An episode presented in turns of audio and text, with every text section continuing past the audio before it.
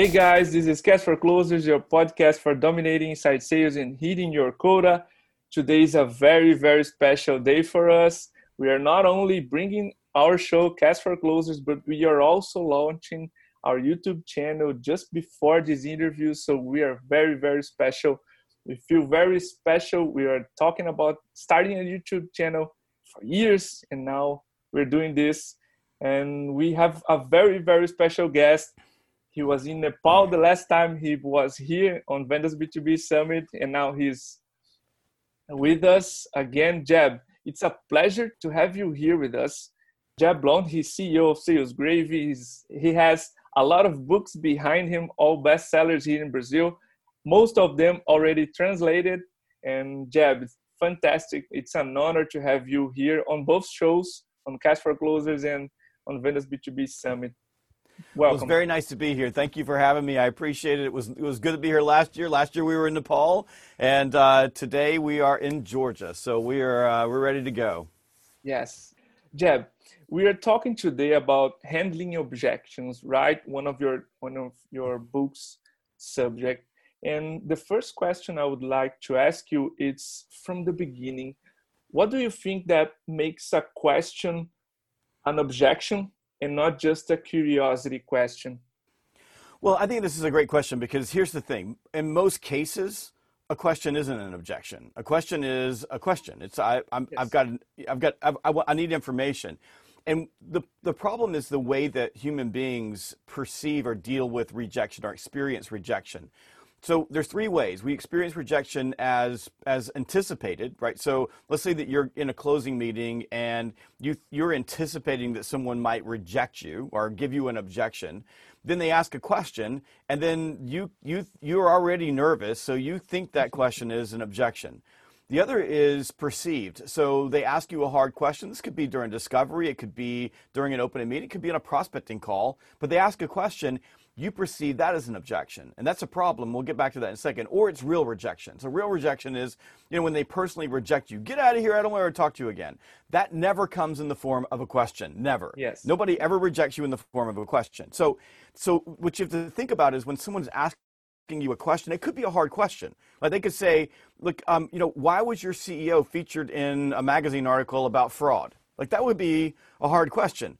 But what you have to do in those situations is step back and give yourself a moment. We call it a ledge. All it is is just a moment to give your brain to catch up with all the emotions that are that are stewing because whether it's perceived, anticipated or real rejection, the way that you respond to that physically is exactly the same. Yes. So when someone asks you a question, there's a couple of ways to handle it. You know, one way is so somebody asks me a question, I might respond with a question. I might say, "That's really interesting. Could you elaborate just a little bit?" I always try to clarify. So could you could you help me understand a little bit more about what you're asking? That gives me just a moment to think. Um, you can you could you could try to, to to make sure that you can isolate it. So other than that question, is there anything else that we need to put on the table? So just yes. to make sure that if they're asking a hard question, I can take everything else and say, okay, well, this is the only thing I've got to deal with. And and and also, if I can, if I may say, you know, that sounds like it's worrying you. It sounds like it's something you're concerned about. Could you help me understand why? So they ask a question that's clearly they're expressing a concern about that. Could you just walk me through why this is a concern before I answer the question? Sadly, what happens is most salespeople, when they get a hard question, they get nervous, they treat it like an objection, they jump in and try to overcome it by talking through it, and instead of dealing with the question, they actually create objections yes. because they're nervous, because they're insecure, because of all those reasons, versus just being relaxed and calm and just dealing with the question and treating it like a question. Yes, you mentioned creating our own objections. Yes. Now, I've read it many years ago. We on spin selling, we create a lot of objections ourselves as salespeople. Mm-hmm. So, in your perspective, how do we create less friction besides like being calm how do we create less friction in the sales process jeb Sure. So one, one of the things that we have to think about is what one of the things that absolutely creates objections is your insecurity. Yes. So the, it's the way the human beings you know deal with other human beings. When you're insecure, when you're weak, when you're passive, and, and or in another way of looking at it, when you're trying not to be pushy, you actually create objections because people want to deal with confident people, not arrogant, but confident. So so it feels like when you're being confident, it can feel inside like you're being too pushy, so you hold back a little bit. But as soon as you hold back a little bit, you create objections, and and that can be true culturally too. So it's a little bit different, say in Canada and America than it might be in Brazil. So if you're in Brazil, right, you know you've got a different culture down there, and sometimes that culture can be a little bit confrontative, right? So if you act a little bit passive, you're going to get run over. Like they're just going to run right over you. So that's one way you can do it. The other way is you don't know what you're talking about. So if you if you're not prepared, so you go into a sales meeting, you haven't done pre-call prep, and you don't know what you know, you're, you're not ready for what you're talking about, and you get asked a hard question, and then you talk around in circles, you'll start getting hammered, right? And it makes yes. you more nervous. So that can create that as well. The other thing that, that happens is, especially if you don't do good discovery, so if you're not doing good discovery, if you're not asking questions, and you're not getting potential objections on the table early before they're objections, you're asking people like, tell me, tell me one of the things for you that might be a deal killer here. Like that would be a, a lot of people would avoid that, but if I know that, then down the road I'm not creating objection because I didn't bring it up in the first place. That happens too. But the, uh, the one of the main reasons we just talked about it is you get asked a hard question and then you talk yourself out of the sale. So you, you, you don't quit talking. And there's one more thing that salespeople do, and this happens all the time. Now, this would happen most, most, mostly in shorter cycle sales. So one call, two call, three call sales is early on in your like your initial meeting, your first time visit, right? The first time you meet with them, yes. they throw out a red herring. You know, I'm I'm really not interested in signing a long-term contract. So you go through the sales process, you ask them questions, and at the close, when you're when you're asking for the business, you go, "I know that you really weren't interested in signing a long-term contract," and you put it back on the table. That was just something they said at the very beginning, and you bring it back at the end when you're closing, and they go, "Oh yeah, I did say that." They'd forgotten all about it. So you got to be very careful that you're not putting things on the table. And then finally, my last one is that when you are presenting your close, like here's the contract, you start you get nervous and start telling them all the terms and conditions of the contract versus just asking them to buy. So typically right when you ask let's sign the contract or let's let's go ahead and start business give me your credit card. At that point shut up! Don't stop talking. Because yes. if you just stop talking you got to give them an opportunity to answer you. They may give you an objection. They might say yes i don't know. But if you keep talking you're going to create objections where objections didn't exist. Yes when I when I'm on stage, I usually ask Jeb, "How do you feel when I say the word salesman or salesperson?" Mm-hmm. And a lot of a lot of the answers are liar, deceptive. So we usually don't like to talk to salespeople. So when you question, you don't like a salespeople. You, you don't look like a salespeople when you bring when you do a great discovery it doesn't feel like you're showing something off. I'm yes. throwing my product at you. And this also creates a lot of objection right? Exactly. No you're exactly right.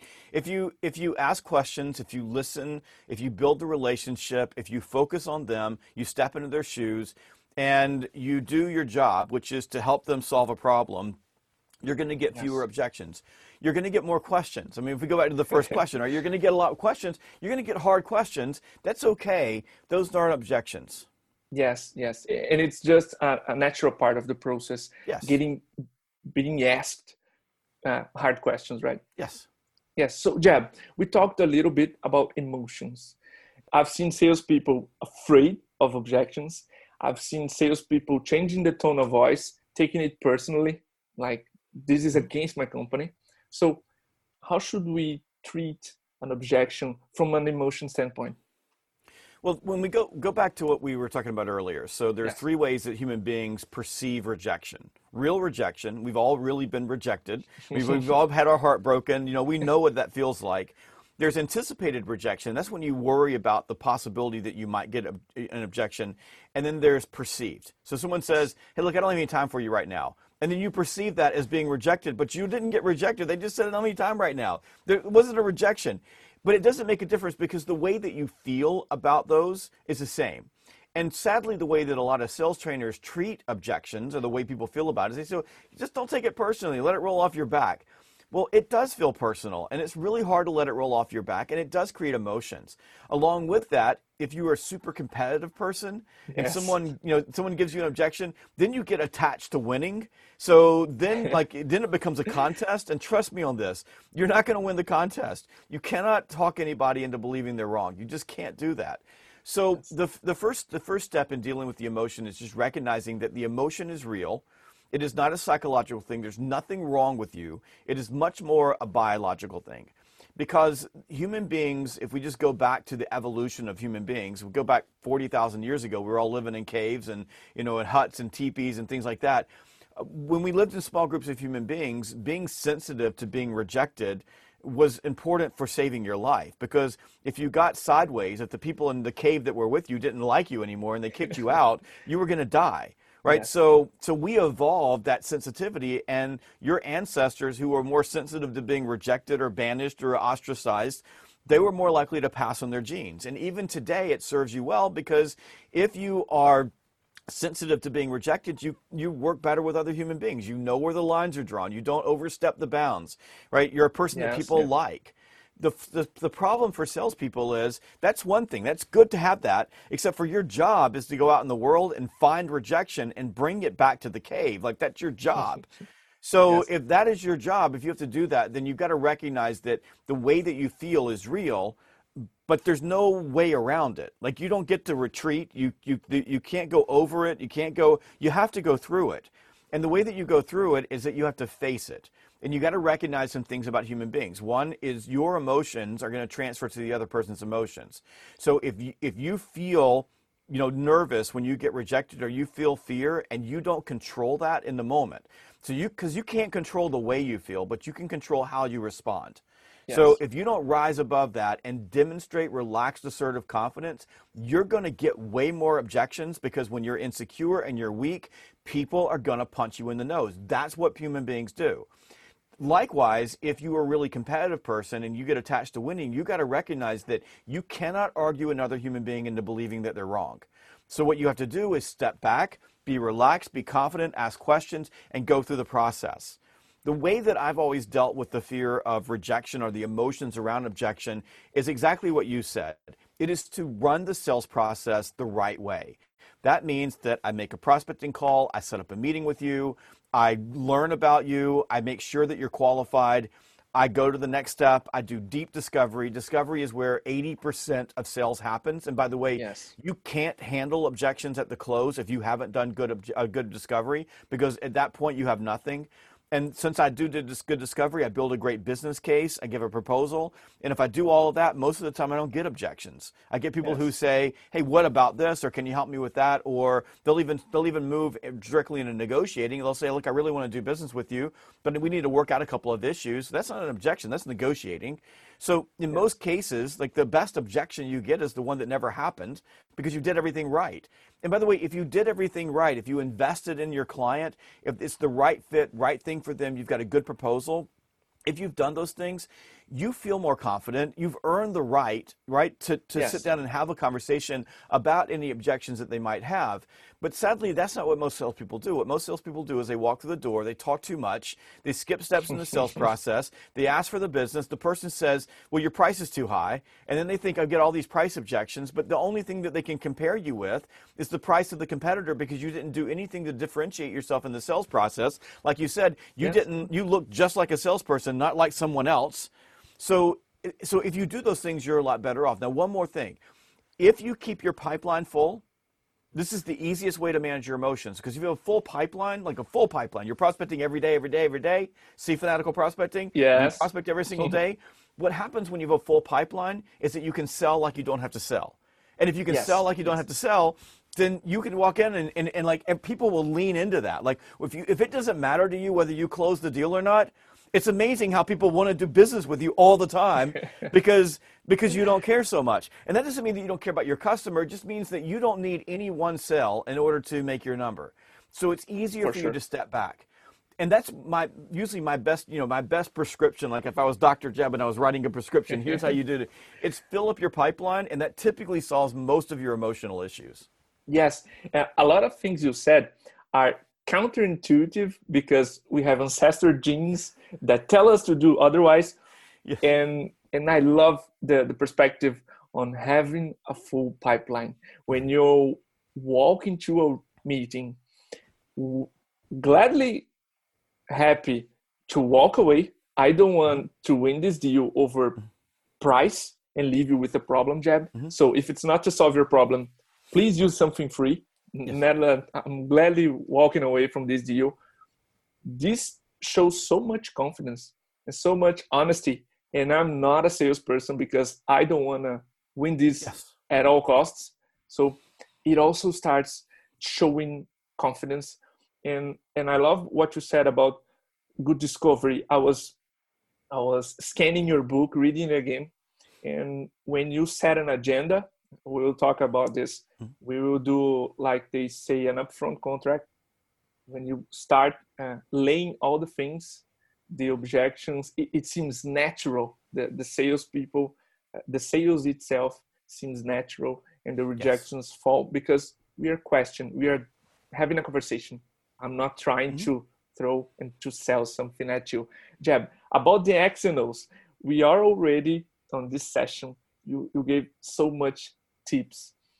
Is there anything uh, you left behind on how to handle an object? Like when you have five minutes to explain for someone how should you behave when you give or when you receive an objection? Can you dig a little bit? Yeah, I just if you know the thing is for me is uh, is that if someone throws an objection at me, the very first thing I do, depending on where it is, and there's four types of objections that you get in sales across the sales process. You get prospecting objections. So you're asking for time. That's all prospecting is, is asking for time. Those yes. are typically the hardest objections you get. They happen in a split second. So typically you call up, ask for time, you get an objection, you know, 30, 40 seconds in, you got an objection. and those objections are harsh. You're going to get a lot of them in prospecting. Yeah. And with those, the biggest thing that you do is that you need to know how you're going to handle it. So you're only going to get so many objections. There's not, I mean, there's a, there's only so many ways somebody's going to tell you no on the, you know, if you're calling asking for time. So all you do is you, we have a three-step process, ledge, disrupt, and ask. So it's in the book. And I, the biggest thing for me is I teach people just use the ledge. So if you say, I'm too busy, I go, that's exactly why I called because I figured you would be. Because that's, that makes sense, right? If you're too yes. busy, you're probably too busy right now. I figured you're probably too busy. That's exactly why I called because I figured you're too busy. So all I want to do is schedule some time that's more convenient for you. How about next Thursday at 2? So it makes it really easy to do that if you're if you're if, if you get a, a, prospecting objection, like the easiest, fastest way is know exactly what you're going to say, because it's happening so fast, you can't formulate a response in the moment. When yes. people throw out red herring objections, so a red herring is simply something that they say or do that takes you off of the objective of the meeting. Like so fake clue, you go in, right? Yeah, it's like a fake clue. Yeah. I'm translating the expression here, in Brazil. Yeah, yeah, it's like a fake clue in uh, in a mystery, right? So yes. they you, you they like you hear the music and then they point to someone's face and you go, "She did it!" Right? That's what that's what that. So so when you get one of those, typically happens early on, like in your initial meetings, and they go, "Well, you know, your prices are too high," or "How much does this cost?" or "I don't want to sign a long-term contract," or things like that. You don't chase those things. You typically just ignore them and you and you yes. go back to asking a question. So go back to okay, well let, let me let me let me write that down. So I just write that down. When I get a, I go, oh, price too high. Okay, great. Tell me a little bit more about you, because what happens in most cases, if I can get them talking, those things go away. They just because they don't like salespeople. A lot of times they'll throw things out that early, or they're worried, or they've been burned in the past by someone else. Do you handle that? If it's uh, if it's a micro commitment objection, which all that all that is is in sales, right? Sales is a series of steps we ask people to do things, give us information, introduce us to their boss, meet with us again, go on a tour of their facility, have another video meeting, whatever. They, they ask for those things. When you get one of those, they'll say, Look, I don't really have time for that. Can you just send me over your prices? Okay, that's cool. I get that. Yeah. But what they're saying is, You haven't given me enough value to invest more of my time with you. So all you need in those situations is a simple value bridge. All you have to do is be able to explain why it's in their best interest to move to the next step. So for example, if I'm selling something physical and I'm going to be going to their location. I'll, i mean, right now with we're in a kind of a pandemic right now, so well, not a lot that's happening. But uh, but we're going to be visiting places. I'll say, well, I really need to visit your location so I can do a walkthrough, so I can better understand the space that we're going to be working with they'll say, I don't really have time for that. Why, I mean, it's like everything else. Why don't you just send me a proposal? Then I'll say, well, you told me that you're a little bit different than everyone else, and and I know that you're since you're unique, it would make sense for for you to have me come through and make sure that we're crafting the right solution for you. It only take about 20 minutes. Okay, let's go. All I have to do is explain why. Yes, yes. And if I give them enough value, they're going to move to the next step. And then buying commitment objections, we've kind of been through that. But when you get to the end and you're dealing with a buying commitment objection, you've offered a proposal, you've asked them to buy, and they say, well, I need to think about it right? Well, I need to go talk to my boss. Well, I need to, um, we're, we're looking at some other proposals. Well, I need to do this. I mean, the first thing you have to recognize is, is what they're telling you something that's insurmountable in the moment? So, for example, if they said, well, um, listen, the way we're going to be doing this is we've taken quotes from five different businesses. You're the last one in. Our committee's getting together, and we're all going to sit down and we're going to have a decision on Tuesday you got to make a decision at that point. Is that really an objection, or is this just the process that I stepped into, and I'm gonna have to deal with this? Okay, so that's yes. fine too. But in most cases, what we talked about earlier, when they hit you with something hard question or what have you, just clarify it. Just go, how do you mean? I need to go. I need to think about this. How do you mean? What? What? Like, help me understand what what's worrying you about that. And just get everything on the table. And then once you get everything on the table if you've done a good job in discovery if you've had all the pieces then you'll know what you need to do to help them overcome their fear get past their their concerns about yes. taking a risk with you. So if you just think about it that way i mean the frameworks are all in the book which i'm sure a lot of the people who are watching and listening have read. So you just go back through the frameworks. But most importantly is it's all a system. I mean, it's not, there's not, it's a human emotion, don't get me wrong. And it's human emotion, it's human psychology, there's science behind this, it's the way that we operate. That's why we have frameworks and systems so that we can manage our emotions in the moment. We know exactly what to do. And all of the systems in the book are built around human psychology and just the way that we operate. Yes. Finally, I think most important, and I tell people all the time, look, you're not going to close every deal. You're not going to get every appointment. You're not going to advance everything in your pipeline. So, for example, if I'm trying to get someone to move to the next step and they just will not move, it tells me a lot about whether or not that deal is even viable to begin with. Um, I'm not going to win them all. The idea is to win more of them than you would if you didn't have the frameworks, right? So you increase your probability that you're going to close the deal. Yes, and Jeb, my next question, you, my last and, and next question was over how we should differentiate the noise, like the red herring, the fake clues, from what we need to pay attention. You started answering that by questioning, by digging deeper. Is there anything you would like to add to teach us how to differentiate noise from what's uh, important? Yeah. So well, here's what here's the way I do this. So if you were to um, go into a meeting with me, and I'll show you real quickly. Yes. So um, let's see, somebody's written all over this thing. So, but but let's see if I can do this for you. I'll show you real quickly. So if I got a piece of paper in here, I'll just roll this up right here. So I usually have a whiteboard someplace near me. So you can see my whiteboard right here. It's yes. not really a whiteboard. Somebody wrote all over it, so I don't want to write on. So I have a whiteboard, and I'm having a meeting with you, especially on video. Um, if I'm in person, I just write it down. And you ask me a hard question, or you throw something out that I don't want to deal with right now because we're not in that place. Yes. All I do is I write it. I write it down. I'll go. I'll write down whatever you said. I'll write down whatever you said. So, is there anything else you want to cover? Blah blah blah blah. And then I go back to what I was doing before. So what I do is I acknowledge that they, they said this thing. I acknowledge that they have something that might be you know, a uh, uh, you know, so t- taking me off of, of where I need to go. So I don't just I don't just ignore it and move on. I just acknowledge it. I just don't address it. Because what yes. I want is I want to be in control of the process so that when I'm in a situation where um, where it, it may be something I need to I need to deal with in the future, I deal with it on my terms when I need to deal with it. So typically, you're going to get you know, these these these things that take you off of uh, you know off of, of your trail or off of where you need to be either in your first meeting, so when you sit down with someone the very first time, you'll, those, you'll throw those things out, or you'll get them in meetings where you have a group of people, so you're dealing with multiple stakeholders, and there's usually that one person in the room that just wants to tell everybody how smart they are, so they start throwing stuff at you that's just not yes. relevant. And if, if you chase those things, you'll waste the entire meeting. So what I do is I parking lot it. So I just go, I go, that's, that's, that's really interesting. Why don't we write that down for a minute and then we'll come back to it? And most of the times I never come back to it. Yes what you have to do is you have to recognize once you write them down, you got to go, is this relevant or not relevant? Is this a deal killer or not a deal killer? Sometimes they are. So for me, I just either acknowledge it and ignore it, or I acknowledge it and save it for later. So yes. Eh, I may say, you know, earlier on, you told me that one of the big issues that you were concerned about is installing our product and then your people not using it. And I get that. It, it sounds like you've, you've worked with other SaaS companies in the past. You've wasted a lot of money. So let's talk about what we would do from an installation and training standpoint in order to get this in and take care of making sure that your people use it. Tell me a little bit about what you think that would look like. So I take something early on that I can't address. I mean, the very first meeting, they go, Well, what if my people won't use it? Well, if you spend your time chasing that, you're going to lose. You're going to fail because it's the wrong time. You, are not. They're not interested. You don't have any information. You don't know whether it even makes sense for them yet. You haven't got them excited about it, so you don't want to deal with that. Then you want to deal with it after they've gotten excited. They go, "Look, this is a really good product. I really like this."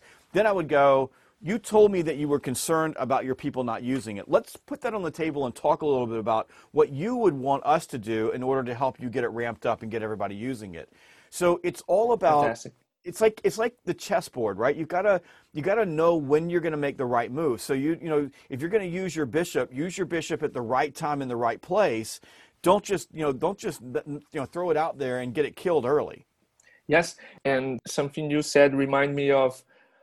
I usually usually Jeb when I hear random questions, it usually means they're just ventilating, complaining, rambling. Yes. So I write them down, as you said. Yes. And when they they like ask four or five questions around a, a unique subject okay this is important. Like jeb what's the cost of all this? What about an upfront contract? Is there any hidden fees? Is there service fees? So i'm, I'm giving you four questions around pricing. So this is important for me. Maybe my boss the board of directors are asking me about pricing. So maybe this is important. So I usually pay attention. But if I'm seeing uh, two or three random questions, I usually interrupt and, and say, "Yeah, okay, I'm writing this down, but why is this important?" Eh, yep. Like you. And that's, the whole, that's, and that's why you acknowledge it and write it down because, like the like you said, I've got a pattern. There's four questions about pricing. Okay, well, this sounds important, but I don't want to deal with that out of context. Yes. If I talk about yes. hitting hidden fees out of context, then I like if they're they're not bought in, if we haven't done a demo yet, if they're not if they're not excited about it, then I might I might create more objections or turn them away. So for yes. example, let's just say you sell software and there's a professional services fee. You know, you throw the professional service. I ask it all the time: Is there a professional services fee? If the person says, "Yeah, there's a professional service," I go, "How much?" And they go, "It's twenty thousand dollars." I'm not paying that. It's over. So, yeah. It's we're done. Like we're it's over with. Versus saying, Okay, let's talk about installation. There's two ways you can install this. You can do it yourself, or we can do it for you. Here's what yes. it looks like. Here's what's involved in it. Then you're making a decision in context. It's all about, like you said, and you're exactly right. It's about having emotional control so that you put those things in the right mm-hmm. place at the right time. And all you have to do is just be relaxed. If they're asking the questions now, I don't go, I'll talk to you about that later. If I do that, all they want to do is talk about whatever it is. I just yes. write it down yes. and say anything else. Okay, great. We got those things. I'll tell you what, why don't we do this? I got a couple of questions so I can get to know you a bit better. And then we'll talk a little bit about me. And then we'll make sure that it makes sense for us to move to the next step. And then I just keep going. And, and once they start talking to me, a natural place usually emerges where I can say, okay, sounds like this you've been burned in the past. You had some hidden fees. Your boss got mad at you. You don't want to make that mistake again and look bad in front of your boss. That makes sense to me. You're not asking whether or not my, my product is too expensive. You're asking me if I'm going to look make you look foolish in front of your boss. Yes. Those are two different things, but I don't know that if I don't do discovery. This is why discovery is 80% of the sales process, and you skip it and you fail. Yes. Jeb, what a fantastic interview. I want to thank you again for being for the second time here with us for the first time on Cash for Closers. So, in the name of our, our own audience, let me thank you for being here with us. Please feel free to to leave a comment, a call to action for a book, or anyway to to show uh, your gratitude. Thank you very much. Well, it's very nice to be here with you. Thank you so much. And uh, I will uh, thanks and thanks everybody in Brazil for reading my books. I really, really appreciate you. You're awesome. Thank you. Yes, when it's safe, we hope to see you in Brazil. Me too. I can't wait to get there. bye bye, Jeb. Bye bye.